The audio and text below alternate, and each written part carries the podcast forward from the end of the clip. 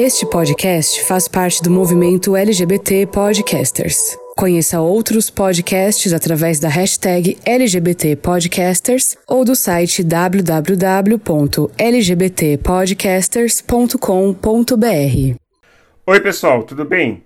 Antes de começar o episódio, eu tenho dois avisos. Primeiro, estamos todos em distanciamento, então estamos cada um na sua casa. Com isso, algumas falas ficaram picotadas. Segundo, o aplicativo que usamos para fazer a captação de áudio deu um erro, então acabamos ficando sem o tchau do convidado. Caso vocês queiram seguir o nosso amigo, o Twitter, as redes dele em geral é Bruno Kafka.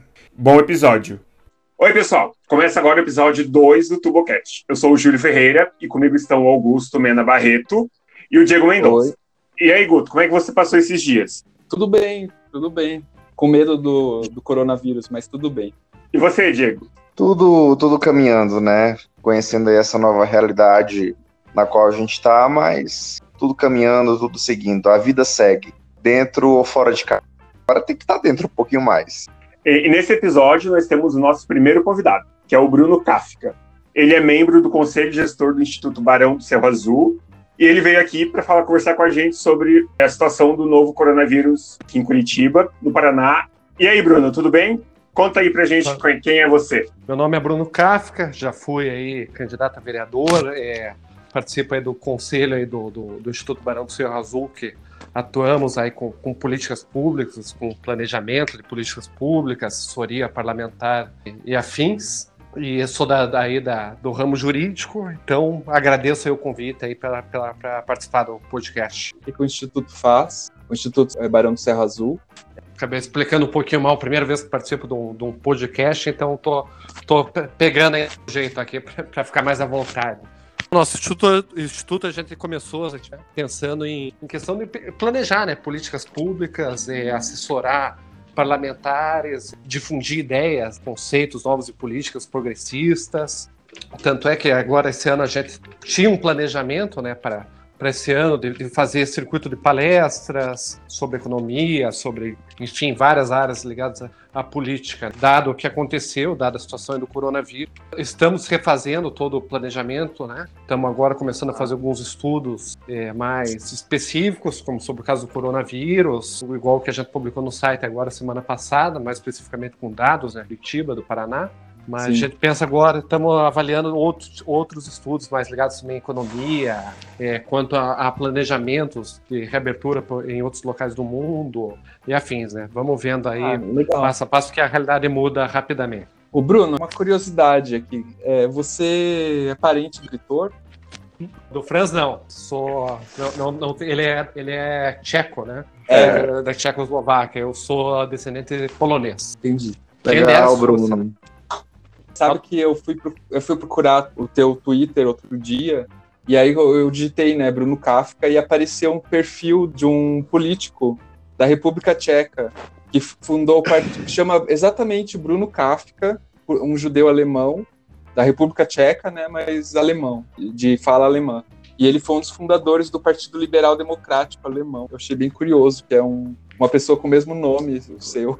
É curioso que eu não, eu não, eu não conhecia, eu já pesquisei meu nome, eu encontrei já a referência a um professor. Faz bastante tempo que eu vi isso aí, eu não lembro nem de que área aqui, especificamente que ele dava aula, mas foi ali no final do século XIX, começo do século XX. Ah, imagino é, que não então, seja a mesma pessoa. Ou será que é? é? Esse Bruno Kafka é de 1881. É possível que seja o mesmo, então. Mas é, não... temos psicólogos, filósofos também aí na, na família Kafka, viu? Sim. Tem o Kurt Kafka. Sim, tem. Ah, é? Um dos grandes nomes da. Legal. Da psicologia da Gestalt. Ah. Você falou que é ascendência polonesa. Isso, exato. Isso? exato. Então, a, a, pergunta que não quer calar logo, né? Você gosta aí de um bom pierogi? sabe, que, sabe que não sou muito fã, viu? Pra falar bem a verdade. Sabe como numa boa, mas nunca fui muito fã de pierogi, não.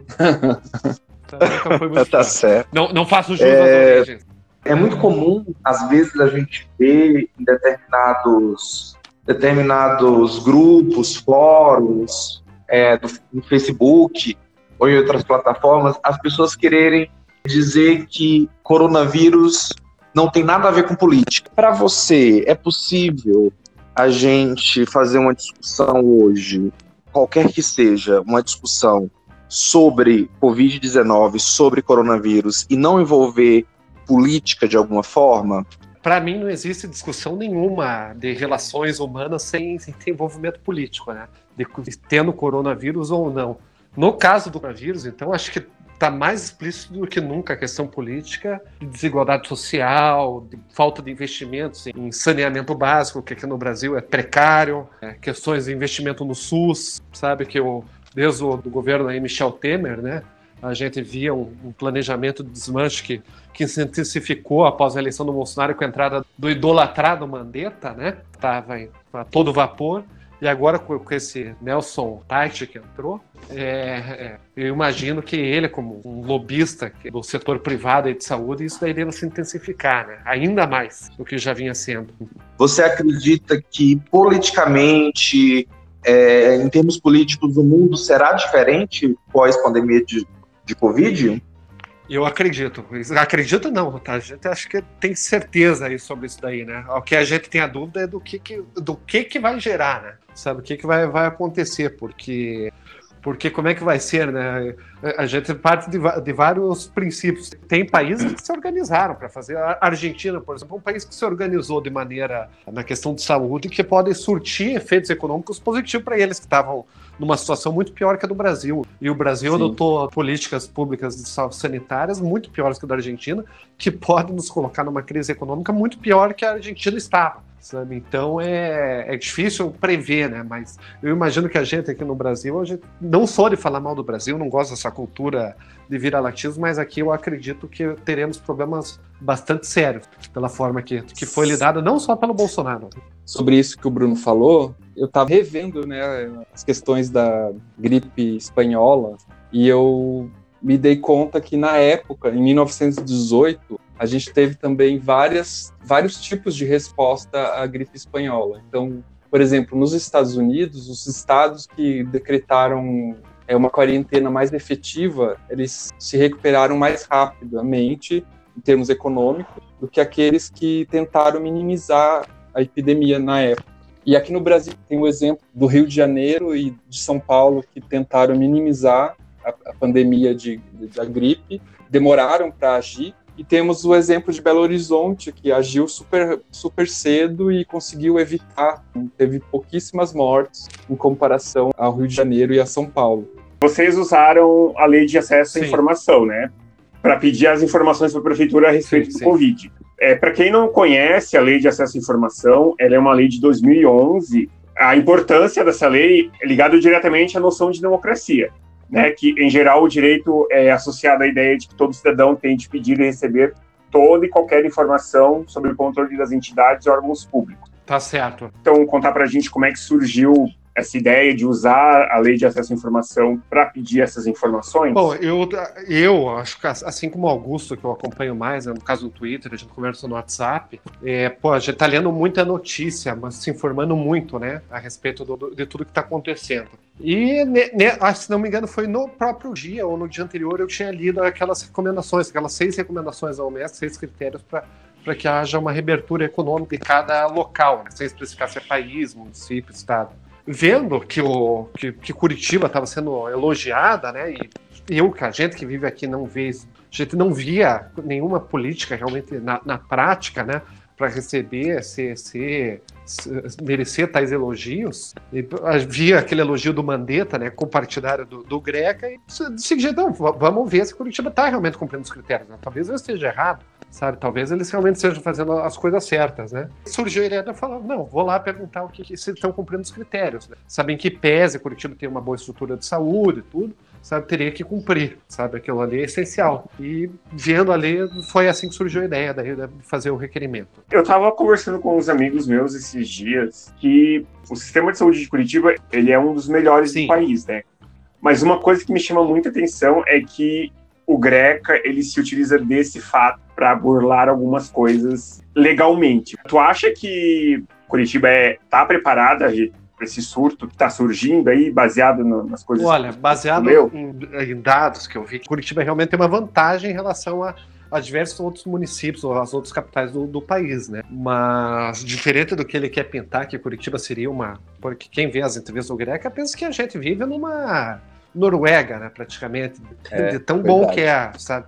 Parece que, que, que é assim, é nem primeiro mundo, é melhor que primeiro mundo. E, e em que pese Curitiba ter essa vantagem, é, não dá para o prefeito, para as pessoas se, se acharem que é suficiente. Né? Tem uma série de, de, requisitos ali a serem cumpridos, que é só você ver. No, no Japão, pô, o Japão tem, tenho certeza que o Japão tem uma estrutura hospitalar excelente, a Suécia, tudo estão sofrendo muito né, com o problema. A Itália, se não me engano, por incrível que pareça, coisa que o Brasil tem de muito bom é o, é o nosso sistema único de saúde. Né? Já tem esse acesso universal à saúde. Sim. E a Itália, se eu não me engano, eles também têm um programa parecido, mas pior que o, que o brasileiro, né? Sabe, se não me engano, no caso da Itália especificamente. Sim, sim. Então, é, que gente ter essa vantagem, a gente tem esse, esse problema de, de, de, que é, parece que é um castigo divino, que foi é. o, a questão do, do, do Brasil passar por essa situação bem quando tem um presidente que é antiluminista, né? Sabe, que é contrário à ciência, contrário a fatos científicos. Então, é, é pesa de ter essa vantagem histórica construída ao longo das últimas décadas, a gente se perde nesse problema aí do momento. Né? Quando você olha políticas públicas de saúde para combate à epidemia do coronavírus no Brasil, contágio no Brasil, o que é que você vê que está sendo feito a nível municipal, estadual e federal? E o que você acha que poderia ser melhorado nesses três anos? E qual desses três te preocupa mais, te preocupa menos? Como é que você vê essas três esferas? Olha, eu acho que tem um problema sério, que, que é a origem de todo o problema, que é, não existe quarentena, não existe isolamento social sem políticas de distribuição de renda, né? sem uma garantia de uma renda básica universal para a população mais, mais pobre. Né?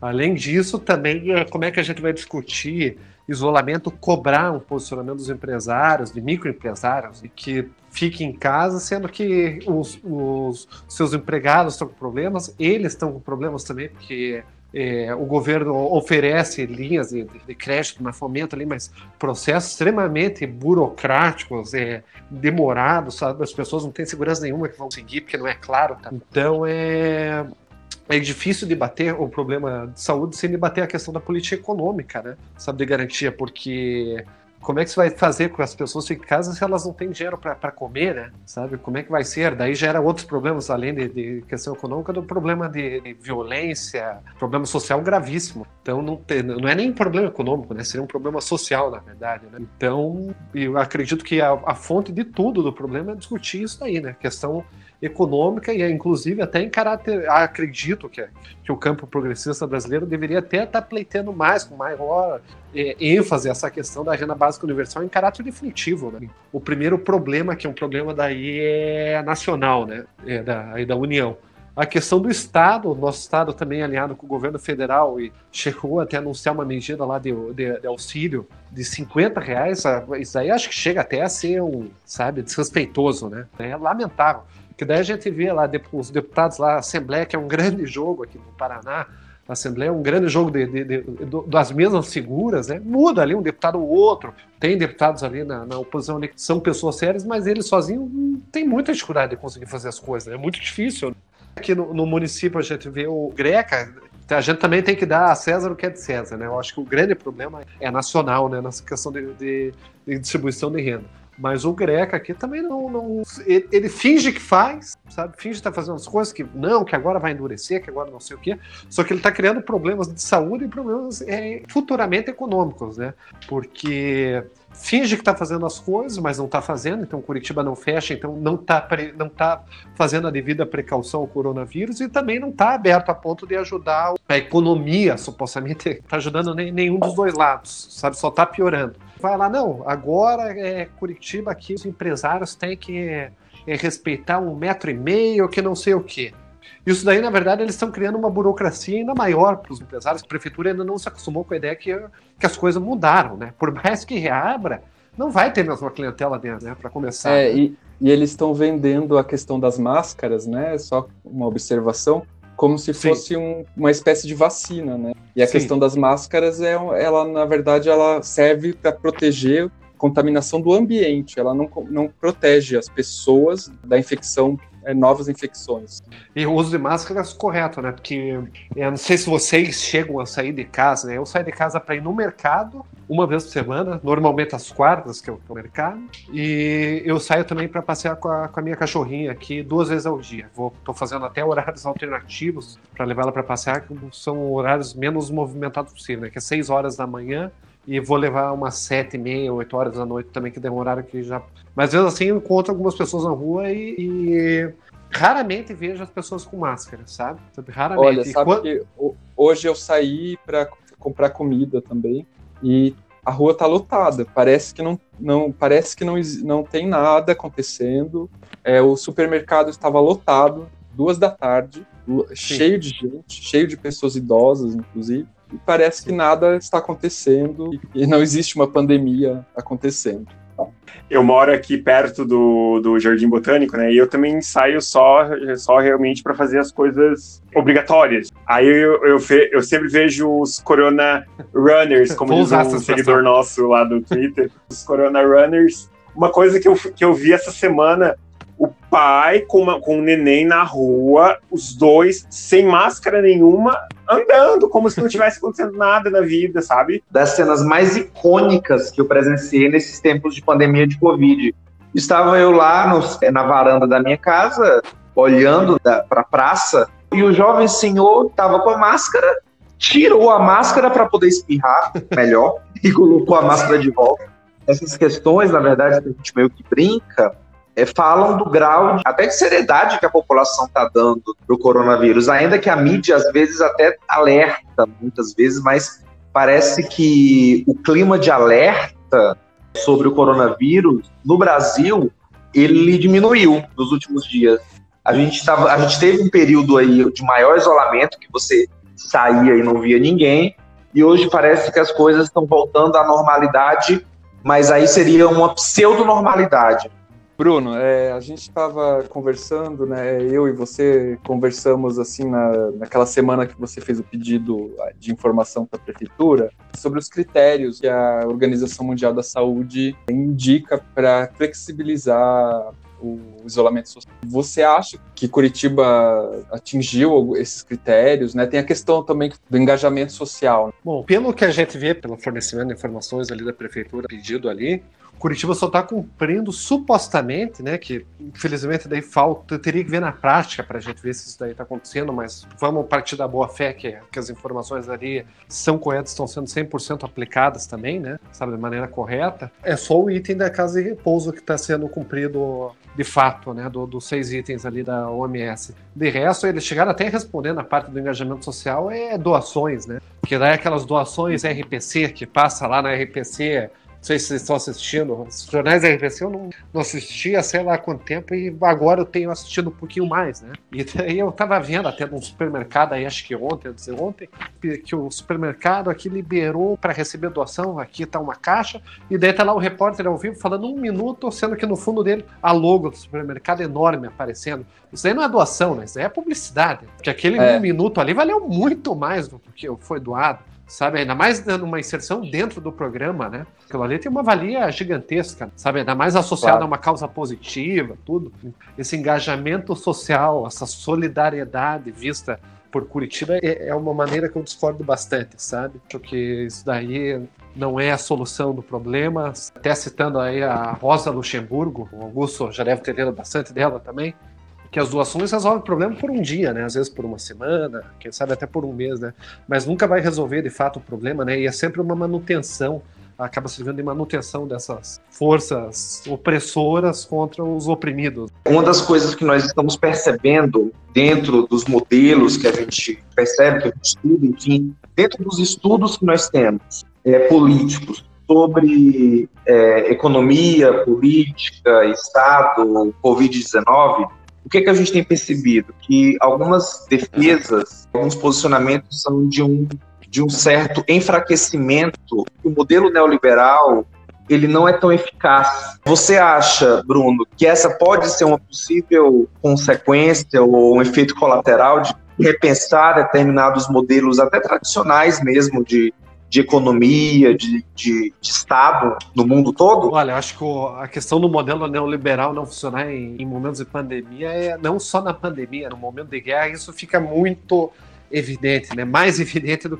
que é um modelo uhum, fracassado. Sim. Isso aí fica, ao meu ver, fica claro em todos os momentos como é que a gente vai falar que é um modelo que está dando certo, onde a gente vê aí o Brasil é a gente tem enorme parte da população vivendo em condições miseráveis, sabe? Aumentando 12% de desempregados. É um modelo muito ruim. Daí a gente vê aí é, pessoas tendo recebendo um auxílio de 600 reais sabe, de 600 aí mais 50 aqui no governo do Paraná, enquanto tem outros que tem é, um bilhão de patrimônios sendo herdados por gerações, não funciona, sabe, ao, ao meu ver, a pandemia só, só fica mais claro. E, e, em outros, na União Europeia, acredito, por exemplo, que vai ter uma mudança radical nessa de renda, mas aqui no Brasil, como eu falei, a gente teve um castigo aí divino, foi a gente cair nas mãos de Paulo Guedes e Bolsonaro. Sobre a questão da União Europeia, que a gente falou de outros países que estão investindo, a União Europeia eles não só investem neles mesmos, tem vários programas que eles investem em outros países, normalmente em questões científicas ou em questões de cidades modelos, né?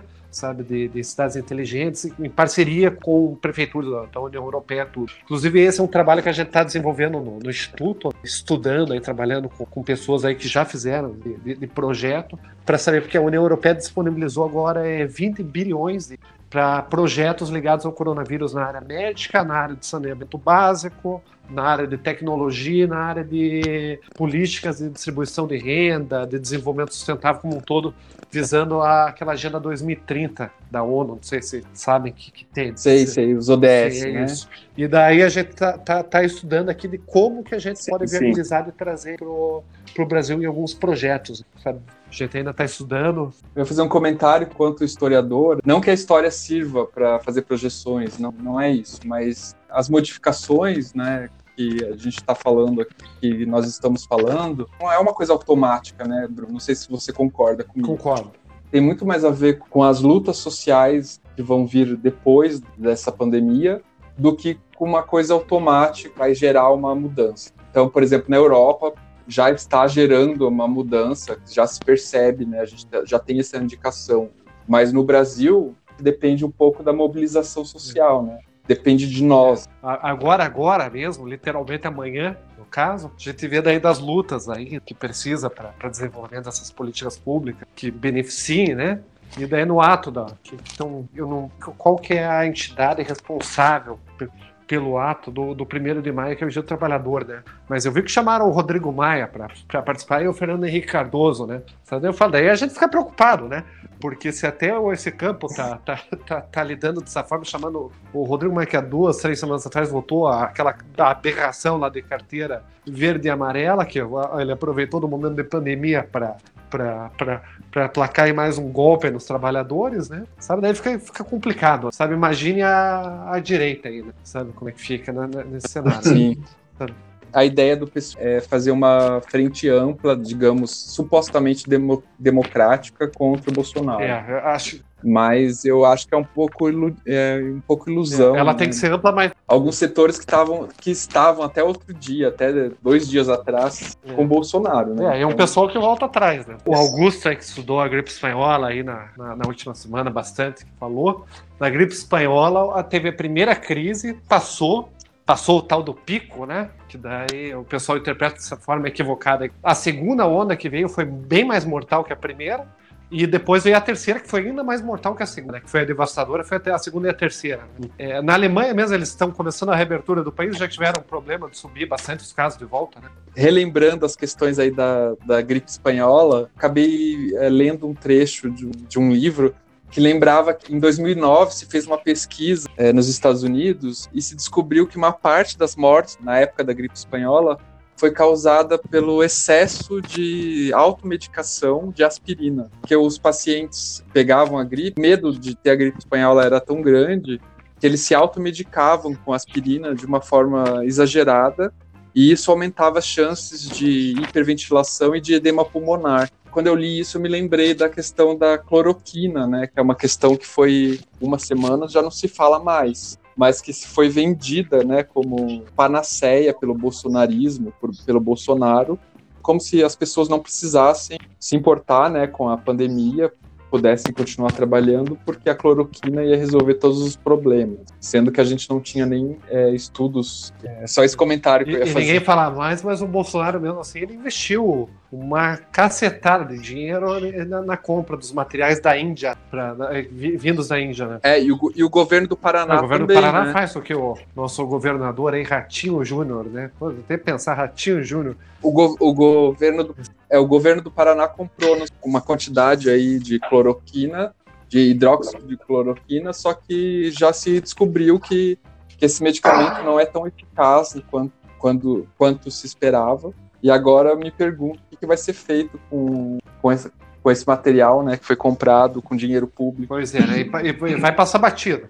É, Infelizmente vai passar batido só, né? Ô Bruno, e você acha que com essa questão da cloroquina comprada pelo governo, você acha que não tem como aqui no Paraná, por exemplo, responsabilizar tanto né, o governo do estado aí com essa compra de cloroquina, Olha. Quanto, por exemplo, as, as ações do, do Greca, né, para abrir, é, abrir o comércio? É, a gente, será que existe uma forma de responsabilizar? Eles- Eles É. podem ser responsabilizados, sim, por uma ação da improbidade administrativa por não zelar pelo, pelo interesse público, né? Mas isso daí é uma, um tanto subjetivo. Por mais que pareça claro, é muito difícil, sabe, que eles sejam de fato condenados judicialmente por causa disso. Eu imagino que, que uma condenação que o Greca possa vir a sofrer é esse ano na, na eleição dele, né? Isso eu acho que a maior condenação Sim. que ele vai, vai poder passar seria essa daí, sabe? Mas tirando isso daí, judicialmente acho que é possível, sim, ação, sabe? É válida, é, só que o judiciário não, não, não é tão tão simples assim, né, de, de se condenar numa, numa ação de propriedade. Sinceramente, não sei se, se seria viável essa condenação, né? So- so- sobre as questões políticas públicas de saúde em geral, mas sobre a cloroquina em si, eu não sei, não tive acesso a valores, a forma como isso daí foi feito, para poder responder clareza. Eu teria que, analisar melhor aí a situação. A política aqui do Paraná ela é muito chapa branca. Teve até o caso aí do tema daquele aplicativo o Aula Paraná, que é o aplicativo EAD do sistema público paranaense que eles contrataram. Isso- esse aplicativo Sim. custou para o Paraná 300 mil reais. E para o estado de São Paulo, o mesmo aplicativo utilizado de graça. São Paulo não pagou nada e o Paraná pagou. Além de vários outros problemas, de suspeita de roubo de dados, é, ligação com, com a família Bolsonaro, ó, vai, vai longe nessa história. Foi feita a solicitação para o secretário de, de Educação justificar vários itens há duas semanas atrás, se não me engano. Daí ele acabou não indo, tal, enrolou, daí ele foi agora segunda-feira. Na segunda-feira não deixaram nem a oposição fazer as perguntas. Tinha que fazer as perguntas enviadas por escrito pro Romanelli perguntar pro, pro secretário.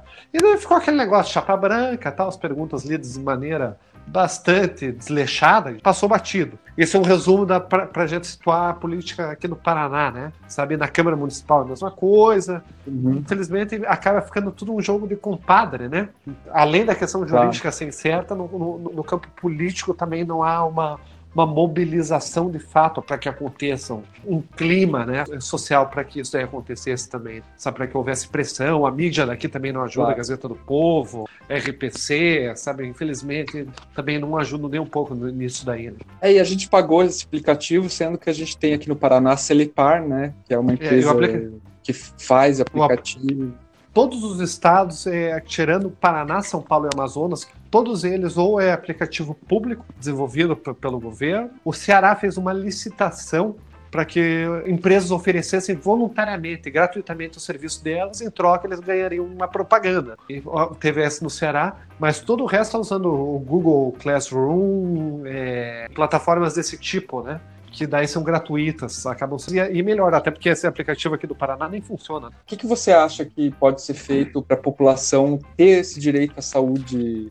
A gente até poderia falar de juridicamente, que é um direito constitucional, né, que é o direito universal à saúde, um tanto teórico falar disso aí no momento, né? Que por mais que esteja ali escrito, na prática não tem como aplicar. Em tempos normais, uma pessoa que teve lá um acesso negado, eles podem requerer judicialmente acesso à saúde, dependendo de cada caso a argumentação, né? Varia de, acordo com cada caso, mas teria esse acesso com base nisso daí.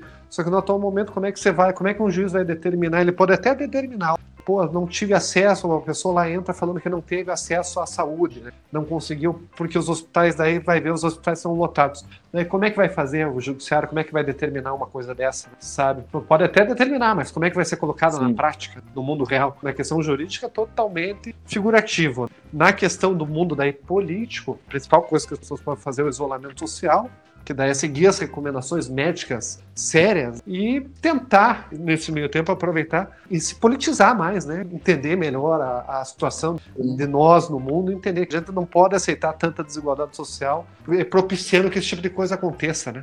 Eu acredito que a educação política é o entendimento de cada um no mundo, entender, sabe? Ter orgulho de quem é, sabe? Do povo, seu povo, sabe? E e requerer essas coisas de maneira mais, sabe? As pessoas não podem ter vergonha, não é querer ver esse cara rico, quer ser igual, e daí acaba votando no candidato dos caras porque vira igual. É o povo que acha que imitando o rico vai ser rico. De fato, né, o isolamento social é a nossa principal arma e tudo.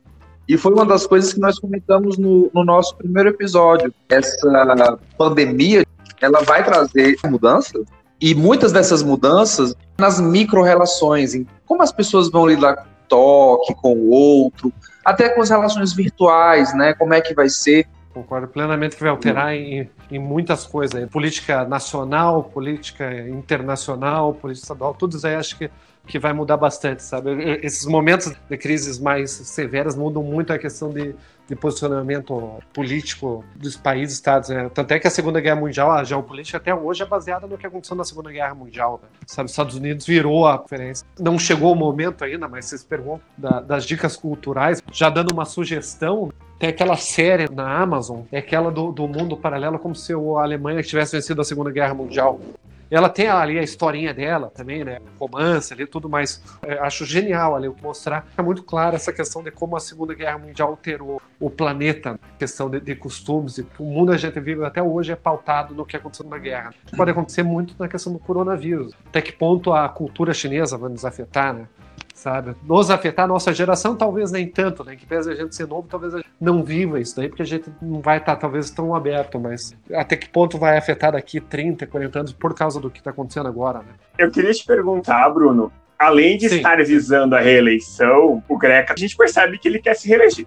Além de, além de visar a reeleição, o que mais está tá se baseando em quê? Acredito que o pessoal do, do transporte público, é o pessoal da CP, é esse pessoal aí que aconselha. Né? O embasamento dele é esse aí. Estudos que, que estudos não, né? Desespero de pessoas que têm um modelo falido neoliberal querendo que a roda não pare de girar, achando que as coisas vão continuar como são. Né? Infelizmente, para eles e para nós, né, por um lado, não, não, não vai mais ser. Né? Então, é, eles estão ainda na fase da negação do luto. Né?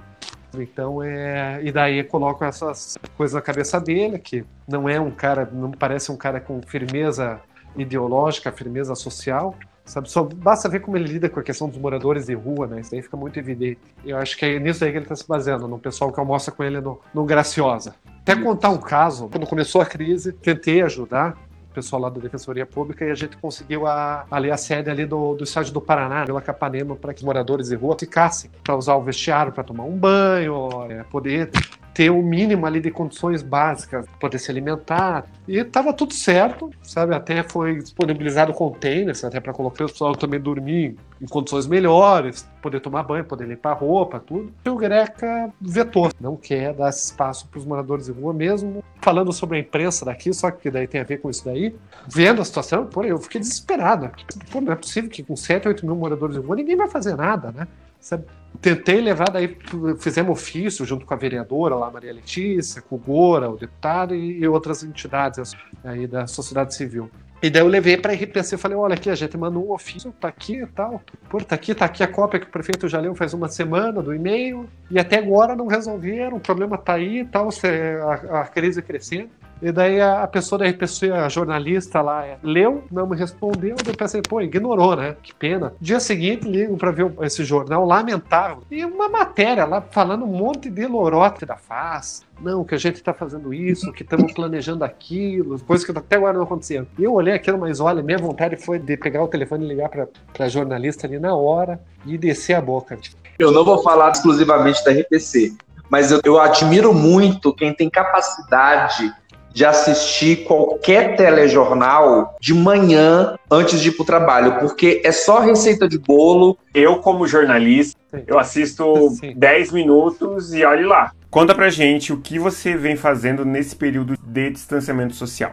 Gosto de caminhar pra caramba, sabe, normalmente. Então, para mim, é um sofrimento ter que ficar dentro de casa. Nas primeiras duas semanas ali, olha, minha produtividade aqui em casa estava sendo zero. Não conseguia fazer nada. Loucura, assim, nesse, nesse aspecto, né? Sabe? Passear com a, com, a, minha cachorrinha de manhã cedo e agora no começo da noite. De um tempo para cá, eu tenho, tenho sido mais produtivo em casa, ter disciplina ali, de sentar ali umas sete e pouco da manhã ali e fico até a noite numa boa trabalhando, sabe? Sem, sem maiores também agora problemas, sabe? Pouco a pouco a gente vai se adaptando. E conta pra gente, então, é, uma dica de filme, livro. Vou dar uma dica de filme, que eu até falei pro, pro Augusto, esses dias ele até me passou outra na mesma temática ali, que se chama Alemanha Ano Zero mostrando a reconstrução da Alemanha no, no pós-guerra e como a realidade social para aquele povo era dura naquele momento. E ainda muitos com a mentalidade ainda nazista. Traz muitas lições que podem ser aplicadas, não num cenário tão catastrófico como aquele, né? que pese a nossa crise ser dura, é, eu não tenho a menor dúvida que essa questão da Segunda Guerra Mundial foi, foi bastante pior. Um filme que traz bons lecionamentos para o momento que a gente vive. E você, Guto, qual a sua dica de hoje?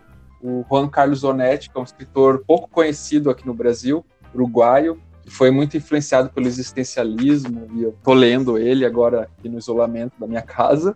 Mas eu lembrei de, uma, de, de, outra, de outras duas coisas de uma coisa que pode ser útil agora no tempo do, nesse tempo de coronavírus, que é a Sociedade Brasileira de Infectologia. Eles fazem recomendações sobre o tema do coronavírus. São umas pessoas muito sérias, que, que inclusive o presidente é aqui, é aqui de Curitiba, né, o Dr. Clóvis, e eles, inclusive, têm batido muito na tecla do isolamento social, né, recomendando o isolamento social como a única forma de realmente evita, se evitar o, o, a Covid. Então é um, é um site muito útil para as pessoas. Né? Ele também tem informações sobre HIV, sobre outras infecções, ISTs também, e é um site útil. Essa dica que é o site é infectologia.org.br e aí outra coisa que eu me lembrei é que a Netflix lançou um documentário sobre a, o coronavírus, que chama Explicando o Coronavírus. É um documentário bem curto e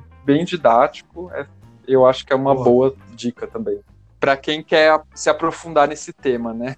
É, sim eu não tenho muitas dicas para dar porque eu fiquei envolvido com a edição do, do nosso piloto, mas eu queria dizer que o para quem não tem Globoplay assinado, tá liberado os normais, a Grande Família e Tapas e Beijos, que são três séries que eu adorava assistir, que é de comédia dá, uma, dá um alívio nesse tempo de distanciamento social. Indo um pouco aí nessa vibe que o Guto trouxe sobre é, existencialismo e tudo, o livro que eu pretendo recomendar se chama No Café Existencialista, da escritora britânica Sarah Bakewell.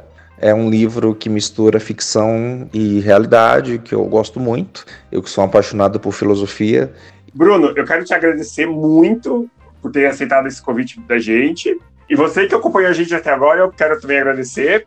Siga a gente em todas as redes, é Tubocast. Nós, nós do Tubocast queremos agradecer também o Gustavo, que é o meu namorado, que foi super legal e fez é, todos os é, logos do Tubocast, fez várias artes e é, os três que participam do projeto, o Diego e o Júlio, queremos é, agradecer pela disposição e pela gentileza de ter feito essas artes para nós. A gente se vê no próximo episódio.